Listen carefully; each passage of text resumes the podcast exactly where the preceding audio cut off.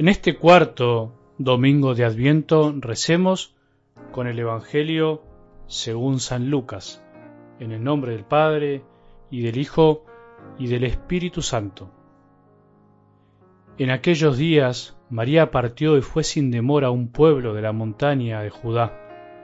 Entró en la casa de Zacarías y saludó a Isabel. Apenas ésta oyó el saludo de María, el niño saltó de alegría en su seno e Isabel, llena del Espíritu Santo, exclamó, Tú eres bendita entre todas las mujeres, y bendito es el fruto de tu vientre. ¿Quién soy yo para que la madre de mi Señor venga a visitarme? Apenas oí tu saludo, el niño saltó de alegría en mi seno. Feliz de ti por haber creído que se cumplirá lo que te fue anunciado de parte del Señor. Palabra del Señor.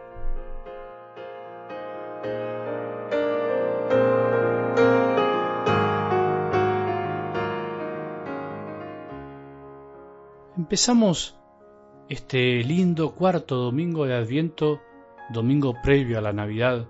Queda poco para que celebremos una de las fiestas más grandes de nuestra fe, la fiesta que le abre las puertas a la llegada de Dios a nuestro mundo, a nuestras vidas. Y qué bueno que en este día podamos contemplar a María, aparece ella, como siempre. María que fue feliz por haber creído que se cumpliría en ella lo que le había sido anunciado de parte del Señor por medio del ángel.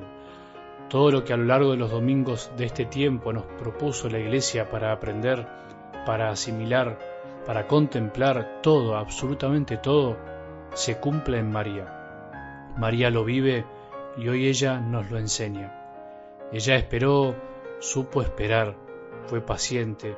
Ella también se preparó, estuvo dispuesta a escuchar a Dios en la Anunciación y por eso fue feliz, por haberse entregado sin condiciones.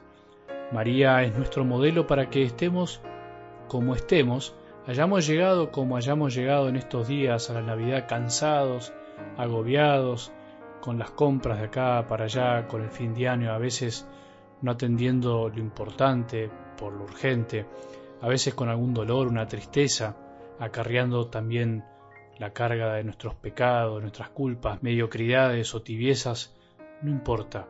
No importa cómo estemos llegando, lo importante es dejar que Dios llegue, es al revés. No podemos negar lo que vivimos. No es sano hacer como que nada nos pasó o bien esconder lo difícil y doloroso. Dejemos que Dios llegue a nuestras vidas así como estamos, porque solo puede ser feliz el que cree en esto, el que confía en Dios Padre, el que le cree a Dios, el que acepta todo de Él, tanto lo que le agrada como aquello que en un principio no parece tan agradable.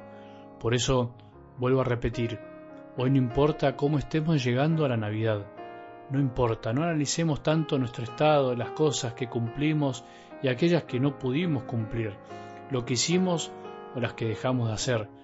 Empecemos a decir, bueno, quiero creer en esto, quiero creer que Dios llega a mi vida. Quiero que alguna María, portadora de Jesús en su corazón, traiga al niño y me alcance la alegría, como se la llevó en algo del Evangelio de hoy a Santa Isabel. Seremos felices si en este adviento anduvimos esperando, deseando la llegada de Dios, deseando. Eso es lo más importante, el deseo. No importa tanto el cómo, desear la llegada de Dios nuevamente a nuestras vidas, a nuestro corazón. Vamos a ser felices si en estos días nos damos cuenta que solo es feliz, valga la redundancia, realmente el que recibe a Jesús con un corazón dispuesto, abierto, grande. No importa si parece un pesebre un poco sucio, lo importante que más allá de todas las cosas que vamos a hacer estos días, los regalos, las vacaciones, las comidas y todo eso, es recibir al niño como lo recibió María, sin mucho ruido, llevándolo escondido en su vientre y experimentando así la alegría más plena, llevando esta alegría y felicidad a los demás.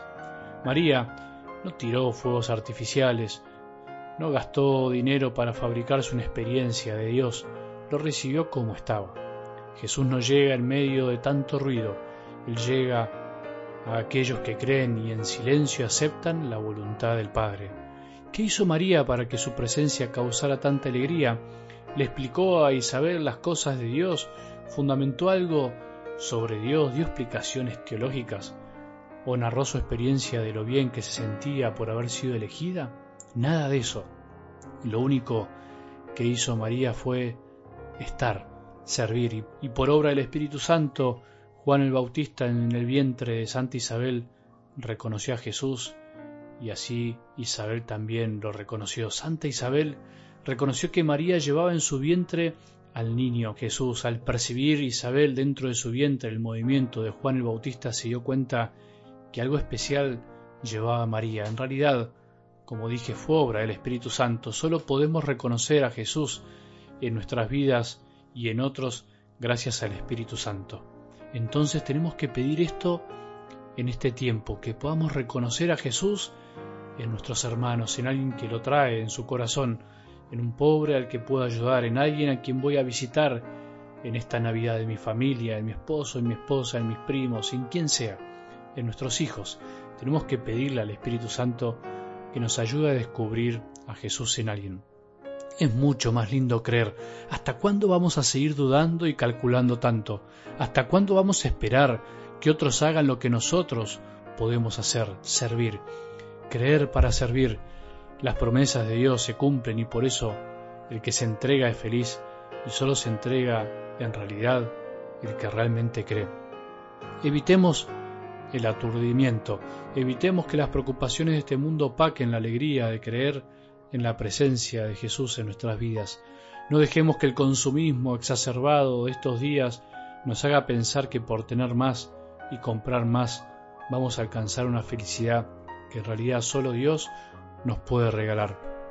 No nos dejemos engañar, no gastemos de más, aprovechemos para disfrutar austeramente la celebración más linda y sencilla de nuestra fe, la que nos enseña que Dios no eligió el ruido ni la riqueza para manifestarse, sino todo lo contrario.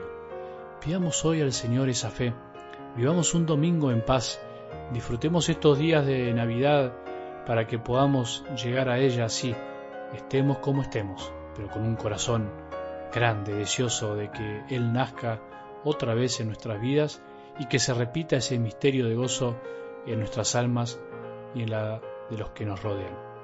Que tengamos un buen domingo y que la bendición de Dios, que es Padre misericordioso, Hijo y Espíritu Santo, descienda sobre nuestros corazones y permanezca para siempre.